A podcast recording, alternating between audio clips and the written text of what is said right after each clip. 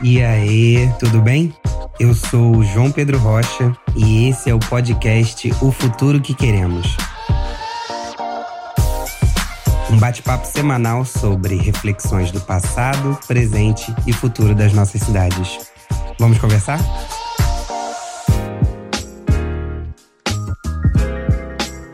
Olá, olá! Sejam muito bem-vindos e bem-vindas ao nosso terceiro episódio do podcast O Futuro que Queremos. Hoje, no nosso primeiro episódio temático, vamos conversar sobre a educação pública municipal e os desafios do ensino remoto. Lembrando que a proposta do nosso podcast é trazer luz a diversos temas sobre diferentes perspectivas para construir coletivamente soluções para o futuro que queremos para a educação e muitos outros temas que ainda estão por vir. Você não segue a gente no Instagram, vai lá, arroba o futuro que queremos. Por lá, compartilhamos também resultados de pesquisas e análises realizadas com a população carioca.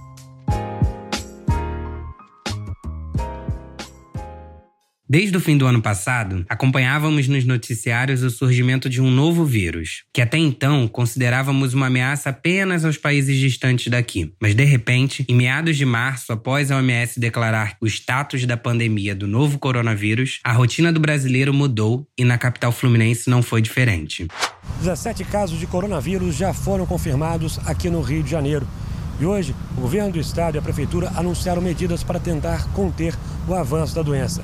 Entre as principais medidas que vão ser adotadas pela prefeitura estão a suspensão das aulas na rede pública municipal, o cancelamento de atividades. Com cerca de 1.542 unidades escolares do município fechadas, 641 mil alunos sem aulas e mais de 39 mil profissionais de ensino em casa, iniciou-se então mais um desafio envolvendo alunos, responsáveis e a Secretaria Municipal de Educação. De fato, nosso sistema educacional não está pronto para esse novo cenário que se impôs e algumas questões começaram a aparecer. Temos estrutura pedagógica para oferecer o ensino remoto? O que será desse ano letivo? As famílias serão capazes de assumir o papel do professor? Qual será, então, o peso da nossa desigualdade social nesse processo? Para entendermos melhor como está sendo essa experiência, daremos início à conversa com a Fabiana Medeiros, que é professora na rede municipal em uma escola na Praça Seca, bairro da Zona Oeste da cidade do Rio. Conta pra gente, Fabiana, como tem sido a sua rotina como professora longe das salas de aula? Bom, como profissional, eu tenho encontrado facilidade de me adaptar ao ensino remoto, porque eu sou de uma geração que cresceu com acesso à tecnologia e consigo manusear bem as ferramentas digitais essa não é a realidade das minhas colegas da rede, que têm entre 40 e 50 anos, em sua maioria. E além de ter que se adaptar a esse novo momento, tem que aprender a utilizar as ferramentas. Então, elas estão diante de um desafio muito maior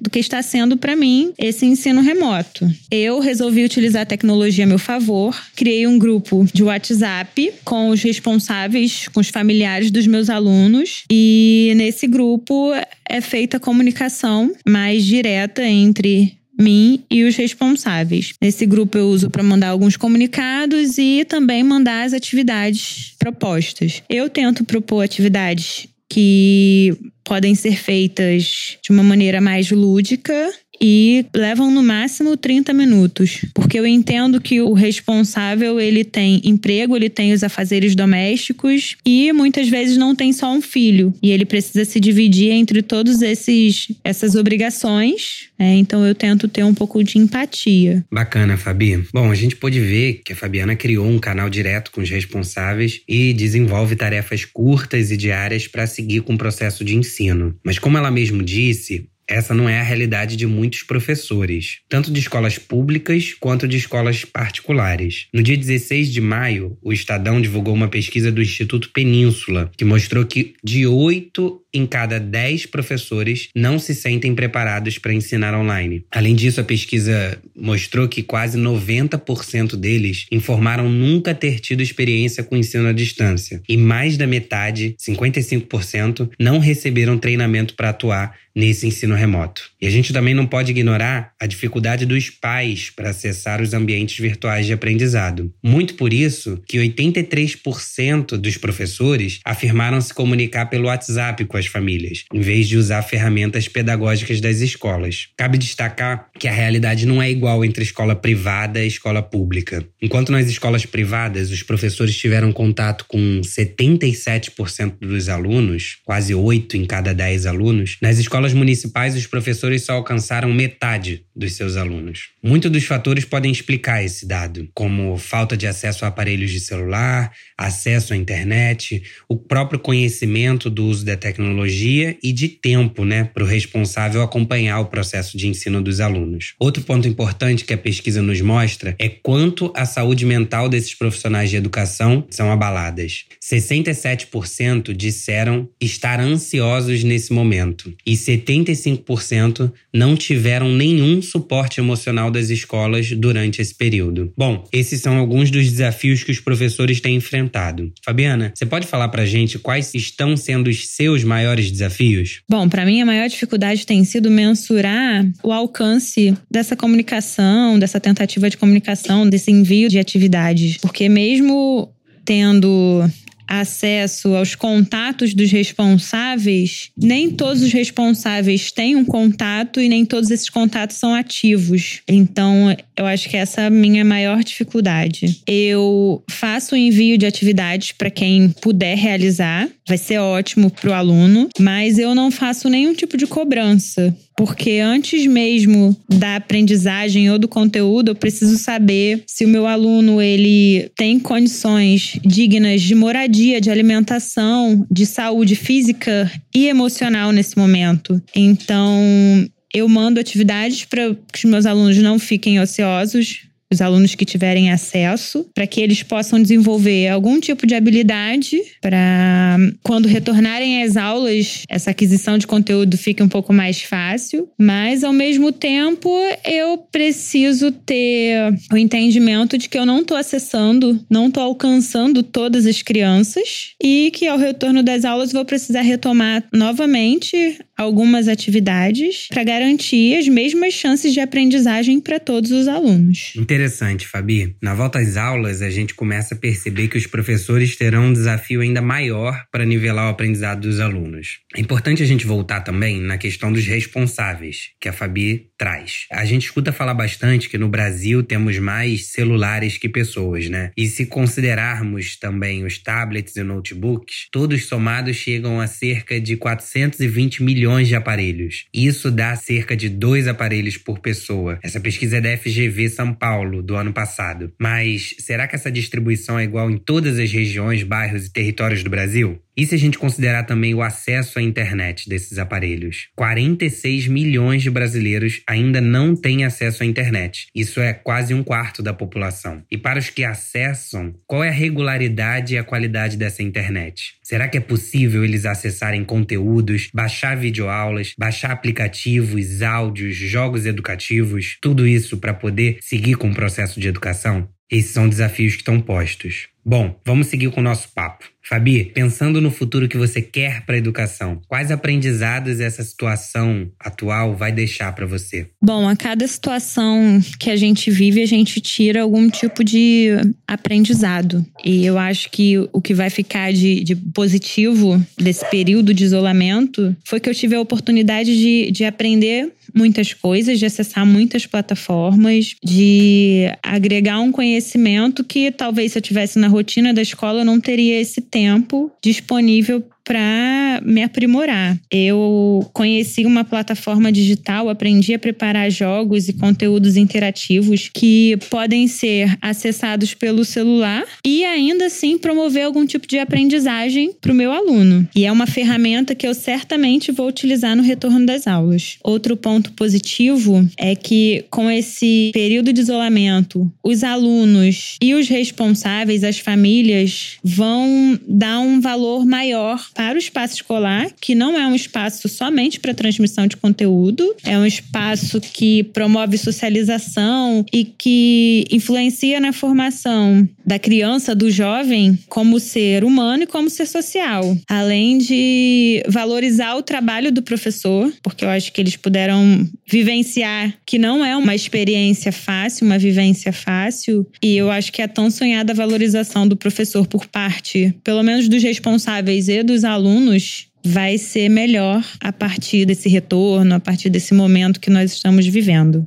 É, eu acredito que o professor vai ser um pouco mais valorizado a partir de agora. Obrigado, Fabiana. Na nossa pesquisa O Futuro que Queremos para a Educação, realizada com os funcionários da rede de ensino do Rio de Janeiro, a gente observou que o ponto de maior demanda dos profissionais é a valorização. E quando a gente fala de valorização, não estamos falando apenas de recurso financeiro. Estamos falando também do reconhecimento pelos responsáveis, pela instituição, pela gestão municipal, que pouco inclui esses profissionais nos processos de planejamento e tomada de decisão. Isso também é valorização. E para você que está nos ouvindo, contribua nesse reconhecimento. O exercício é simples. Ao ver um vídeo de 5 minutos de uma professora, lembre-se a infinidade de desafios e barreiras que ela superou para produzir e compartilhar aquele vídeo. Esse é um desafio coletivo.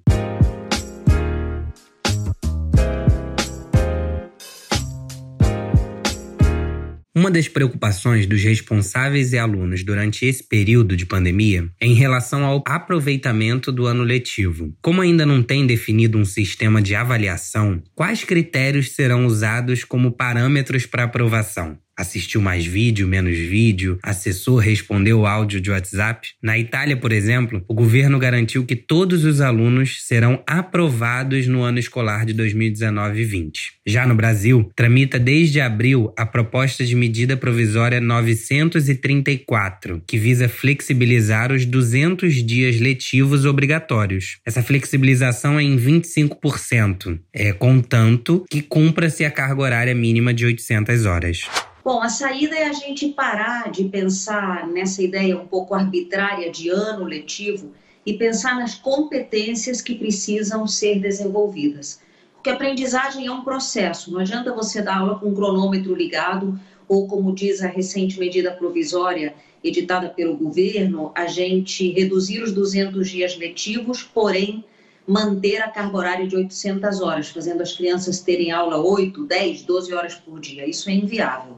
A saída é a gente pensar em módulos, esquecer um pouco, estou no quinto ano, sexto ano, sétimo ano, não é momento de pensar nisso. É momento de desenvolver as competências cuidadosamente, porque ao longo dos anos letivos, essa, esse aprendizado pode se consolidar, apesar da parada que a gente tem hoje. É possível desenvolver competências e habilidades em ambientes tão distintos, onde a educação nem sempre consegue estar em primeiro plano? Para saber mais como está sendo a realidade do ensino remoto para alunos e responsáveis, vamos conversar agora com a Samantha Messiades. Ela tem 31 anos, é mãe de duas crianças, o Samuel de 11 anos e a Laura de 6 anos, ambos alunos da rede pública de educação. Samantha é estudante de jornalismo e coordena um projeto sociocultural na Cidade de Deus chamado Ligação Cultural. Conta aí, Samantha, qual tem sido a sua experiência? Bom, o ensino remoto dentro da minha casa está sendo um pouco complicado, porque logo no início as escolas ficaram muito perdidas como iriam passar os conteúdos. Depois entrou numa, num consenso, pelo menos na escola dos meus filhos, deles tentarem trabalhar de uma maneira junta. Mais para frente veio a intervenção da Secretaria Municipal de Educação com os parâmetros do site e tudo mais. Mas ainda assim é muito vago, porque, por exemplo, meu filho está no sexto ano e ele ele não tinha tido nem a matéria do sexto ano, ele estava tendo revisão quando entrou na quarentena. Então ele está tendo conteúdo de matéria nova em casa, o que se torna mais complicado ainda porque é vago. É, eu tenho trabalho também, tem a minha faculdade que está tendo aulas online. É tudo muito corrido, tem a Laura. A minha sorte é que o Samuel ele é um bom aluno. Então, ele faz os exercícios dele e tudo mais, sempre quando eu olho tá tudo correto. Mas ainda assim, é um tempo perdido. Na minha opinião, como mãe, eu acho que esse tempo da quarentena foi um está sendo um tempo perdido para os alunos, apesar deles estarem fazendo exercícios em casa. Vamos dizer que pouquíssimos deles estão fazendo isso, né? no dia a dia, por N motivos. Pela mãe não conseguir explicar o trabalho, pela mãe não ter paciência de ensinar o filho, pelo filho não gostar muito de fazer as atividades e tudo. Eu já tenho essa vivência com a Laura, por exemplo, porque ela, ela tem preguiça de fazer as atividades da escola. E eu tenho que buscar maneiras de entreter ela para que ela ache aquilo agradável. Porque para ela legal é estar tá na escola com os amigos dela, fazendo os exercícios lá, não em casa. Em casa para ela se torna um peso fazer as atividades da escola. Como eu fiz formação de professores, eu me baseei dentro de algumas coisas que eu aprendi para tentar puxar isso deles de, olha, não é tão chato, vamos fazer e tudo mais. Mas tem sido bem complicado. Se eu não tivesse o auxílio de onde eu trabalho hoje para imprimir os exercícios, para fazer tudo isso, talvez seria mais complicado ainda, porque o custo ficou muito caro para poder imprimir e passar os exercícios para eles e para copiar é muita coisa. Então eu acho que realmente o governo deveria repensar o estudo à distância nas escolas públicas. Acho que isso é um passo inicial. Interessante, Samantha. Bacana perceber como você mostra com o exemplo da Laura, o significado e importância do ambiente escolar para o processo de educação, né? Você pode compartilhar um pouco mais com a gente quais estão sendo os seus maiores desafios? Ah, os maiores desafios são exatamente o que eu falei, né? A quantidade de exercícios que vem, ter que imprimir, ter que ficar olhando no telefone para poder fazer. Os pais muitas vezes vai ter que buscar informação sobre aquele assunto para poder falar com, com os filhos, né?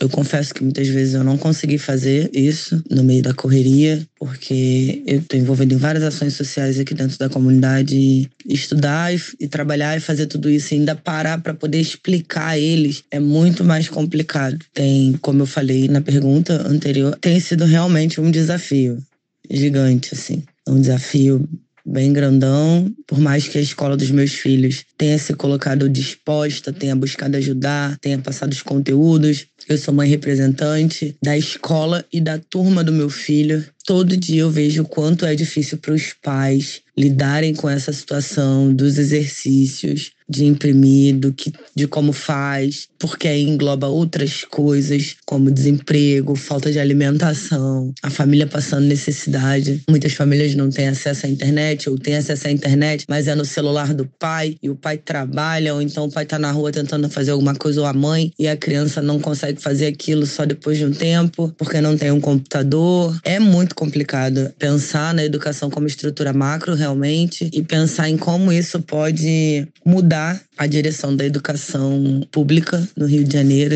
e até no Brasil, buscando formas de trazer mesmo, eu acho, a tecnologia para dentro da escola, sabe? De uma forma mais agressiva, mais presente. Eu tinha até um projeto para desenvolver na escola dos meus filhos, que era exatamente isso, sobre mídia e comunicação dentro da escola, é, debater esses assuntos com as crianças. A gente não conseguiu colocar em prática, infelizmente, por causa da quarentena, do, enfim, disso tudo que aconteceu, mas eu acho que realmente é uma maneira agora de se repensar na educação de uma forma geral no Brasil. É, Samantha, a gente precisa refletir um pouco mais sobre a realidade dessas famílias que foram escancaradas pela desigualdade social que a gente vive. Imaginar uma casa onde muitas vezes uma família inteira divide um cômodo por exemplo, onde a rotina de estudos tem que ser dividida com a rotina de trabalho, os afazeres domésticos ou até a necessidade de uma atenção especial a algum parente doente. Bom, como você acha que a pandemia e essa experiência pode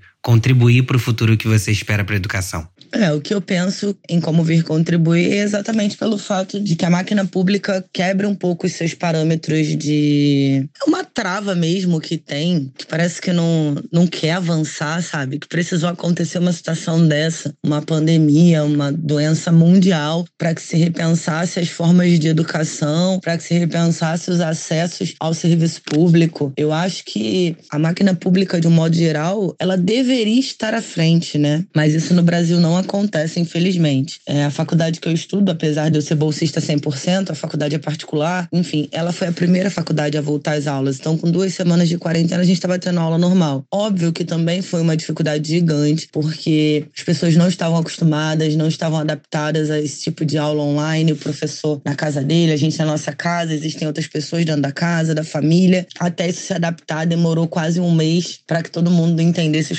funcionamentos daquele aplicativo, da, daquele sistema, mas isso realmente acho que neste momento deve ser pensado a médio e longo prazo como mudança crucial na educação. Hoje, cada vez mais, apesar das dificuldades que existem dentro das favelas e tudo, é, as crianças acesso a um smartphone, alguma coisa, e isso realmente deve começar a ser discutido em sala de aula também, tanto com os alunos quanto com os professores, com a coordenação pedagógica, para que se pense como viabilizar de uma forma mais natural o avanço da tecnologia dentro da escola, sabe? É muito louco se pensar quando na escola pública não tem mais laboratórios de informática, que a escola que eu estudei até teve, mas foi doação de uma empresa que doou. Mas toda escola deveria ter um laboratório de informática para os alunos fazerem pesquisa, para os alunos buscarem ali. E não tem, sabe? É muito louco quando você pensa em acesso à tecnologia, mas você não dá os materiais necessários para que isso aconteça. Como, por exemplo, sei lá, a educação básica da informática deveria também ser dada na escola, deveria ser repensado isso, de um modo geral. Eu acho que realmente a tecnologia faz toda a diferença e tem que que ser vista dessa maneira. Verdade, Samantha. Muito obrigado pela sua participação. A tecnologia dentro das escolas públicas no Brasil não deveria ser uma necessidade, e sim uma realidade, como você bem pontuou. Vivemos em uma era onde os computadores, celulares e a internet são imprescindíveis para o desenvolvimento humano. O mundo hoje está conectado. E não desenvolver certas aptidões tecnológicas pode acabar sendo um sinal de atraso. Em 2017, uma pesquisa feita pela CETIC, o Centro Regional de Estudos para o Desenvolvimento da Sociedade da Informação, apontou que havia laboratórios em 81% das escolas públicas, mas somente 59% atualmente são utilizados. O levantamento, além de mostrar a necessidade de melhorar o acesso à educação tecnológica nas escolas, também mapeou as barreiras que as escolas e conjunto pedagógico enfrentam para melhorar esse acesso acesso. Os laboratórios muitas vezes encontram-se sucateados, cheios de computadores com tecnologia ultrapassada que impossibilita desenvolver atividades utilizando as ferramentas que acompanham as inovações que estão sempre surgindo. Alguns acham que o ensino público possui demandas mais urgentes e que o investimento deve ser concentrado nelas. Por outro lado, vale trazer uma frase do professor Paulo Blickstein. Uma coisa importante que as pessoas sempre falam: não tem que cuidar do básico antes de cuidar da internet nas escolas? Isso seria a mesma coisa que falar: vamos consertar as estradas antes de construir aeroportos?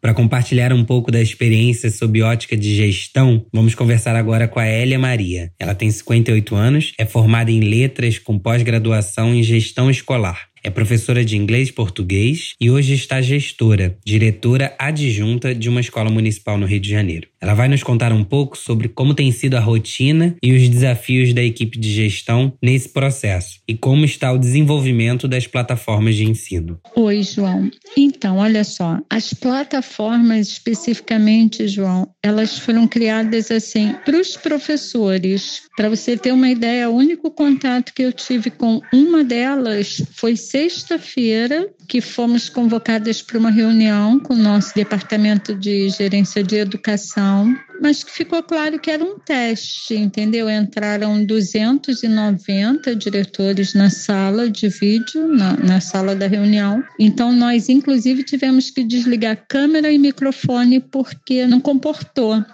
né? Então foi um monólogo. Uma colega lá, que é a gerente desse departamento, que é a GED, falou, falou, falou, falou, falou, mas a gente não tinha como, né? Não houve um debate, não teve como participar de fato, porque nós tivemos que simplesmente ouvir, já que a plataforma não suportou a quantidade de pessoas. Nossa, Elia. E quais têm sido os maiores desafios que você tem enfrentado? Por incrível que pareça, os maiores desafios nada tem a ver com educação, né? Que a meu ver, por exemplo, eu pessoalmente é o que eu mais sinto falta nessa gestão. É sabido, gestores poucos se envolvem com educação, mesmo quando essa educação não é remota, mesmo no dia a dia, né? São demandas e mais demandas que nada tem a ver com o pedagógico. E assim tem sido, assim, eu me ocupo principalmente, prioritariamente, em achar as famílias, em tentar distribuir esses cartões né, que a prefeitura disponibilizou de 100 reais. E aí é um trabalho puxado na medida que eles trocam muito de celular, né? Então, os celulares nunca, as fichas nunca estão atualizadas, porque eles mudam muito, ninguém mais tem telefone fixo, óbvio. E então, distribuir esses cartões foi uma demanda bem complicada, né? Porque aí você se envolve emocionalmente, porque você fica né, com pena daquela família que você não está conseguindo encontrar e agora que nunca é recarregado, então eles ficam né, no WhatsApp o tempo todo. Professora, sabe quando vai ser carregado? Já chegou cartão, já chegou cartão. Então, assim, de novo, zero contato com as plataformas, né? Elas foram criadas para preparar aulas e aí só cabe mesmo a quem está regente, né? Não é o meu caso no momento.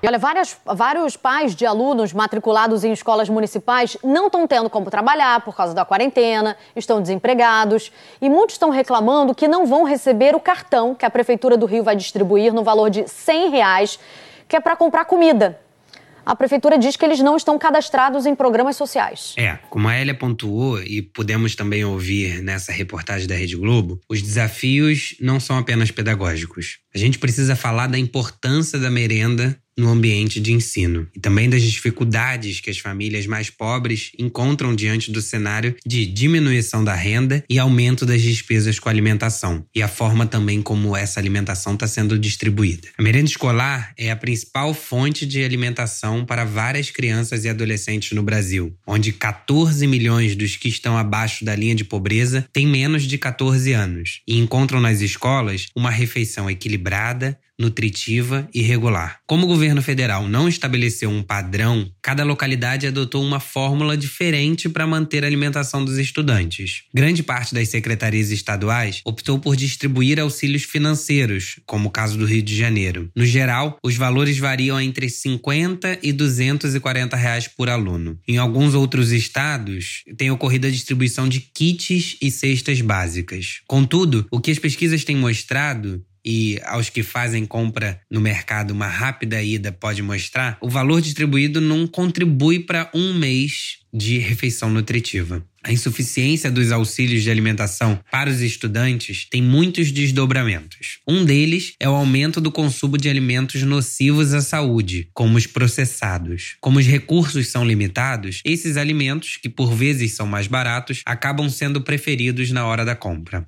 Enquanto nas escolas 30% do recurso para a compra de alimentos devem ser destinados para a compra de verduras, legumes, laticínios da agricultura familiar, agora com os vale compra ou distribuição de cestas básicas, esses agricultores ficaram de fora da conta. Com isso, o poder público acaba concentrando recursos em grandes varejistas, como redes de supermercado, enquanto poderiam estar sendo melhores distribuídos e movimentando a economia. A escola, ou a falta dela, gera impactos muito além da educação. Vamos voltar ao nosso papo com a Elia, pensando no futuro que você quer, Elia. O que essa experiência pode vir a contribuir nessa construção? Na verdade, a contribuição está um pouco atrasada, porque o que a gente percebe é que tinha que ter tido uma ação dos governos, até os anteriores, não posso nem culpar o Crivella, porque ele chegou. Tudo bem que ele também não teve a iniciativa, mas a gente sabe que né, a internet está aí há mais de quatro anos. O que a gente percebe é que as crianças não foram preparadas é engraçado, né? Estranho, é contraditório. Um mundo completamente digital, tudo se faz virtual. E aí, quando se mais precisa, as crianças não sabem o e-mail, não sabem abrir o e-mail, não sabem acessar uma plataforma, não têm acesso a computadores na escola. A nossa escola talvez seja até privilegiada, porque a nossa sala de leitura tem seis computadores, mas que a gente ganhou esse ano de uma instituição privada. Esse ano, e tipo, também esse ano, né? Também perdido. Então, assim, mas as crianças não têm aula daquilo. Agora a gente precisa, de qualquer forma, que eles aprendam de casa a acessar e-mail, porque uma das plataformas ela é vinculada ao e-mail deles. E a gente percebe assim que eles não conseguem, não sabem fazer, né? Isso também eu estou ouvindo queixa dos professores. Como eu te falei, eu não estou à frente, né? Nesse fronte, eu não estou nessa batalha. Meu trabalho é completamente diferente. Mas eu acompanho o grupo dos professores e percebo isso. Eles pouco interagem. A gente faz muito contato com eles através de Instagram e de Facebook. E os pais falam para mim, porque eu, eu falo mais por WhatsApp. Quem quem lida com Instagram e Facebook é coordenadora pedagógica. Os pais falam para mim: ah, não, não tem Instagram, não, não sei mexer nisso. Aí eu digo: né, as aulas estão sendo postadas no Instagram. Eles falam: ah, vou ver se eu aprendo, eu não sei usar. Então, assim, é uma realidade muito diferente, né? Acho também que não é um período né, bacana da gente avaliar, assim, porque eles têm uma série de outros problemas que se a educação já não era o mais importante, nesse momento muito complicado. Obrigado, Elia. Obrigado por trazer a reflexão sobre educação tecnológica. Isso é diferente do acesso à tecnologia, muitas vezes como lazer. Nós precisamos de educação tecnológica nas escolas já. Então, estamos chegando ao fim do nosso episódio. Nesse episódio, a gente conversou sobre como tem sido o processo de educação no Rio de Janeiro e os desafios do ensino remoto. Contamos com diferentes perspectivas sobre o mesmo tema. Espero que você tenha gostado. É assim que a gente quer continuar a nossa série, dando voz e construindo o futuro coletivamente. Se você quer contribuir para o nosso podcast, compartilhe com a gente qual futuro você deseja para sua cidade. Envie um áudio para o nosso e-mail ofuturoquequeremos@gmail.com. Além disso, não deixe de seguir a gente na plataforma de streaming que você está nos ouvindo agora para receber notificação sobre o nosso próximo episódio. Sempre bom lembrar que estamos também no Instagram, arroba o futuro que queremos. Mais uma vez, obrigado. Desejo que você fique bem e seguimos juntos para o futuro que queremos. Este podcast foi editado por Felipe Mux.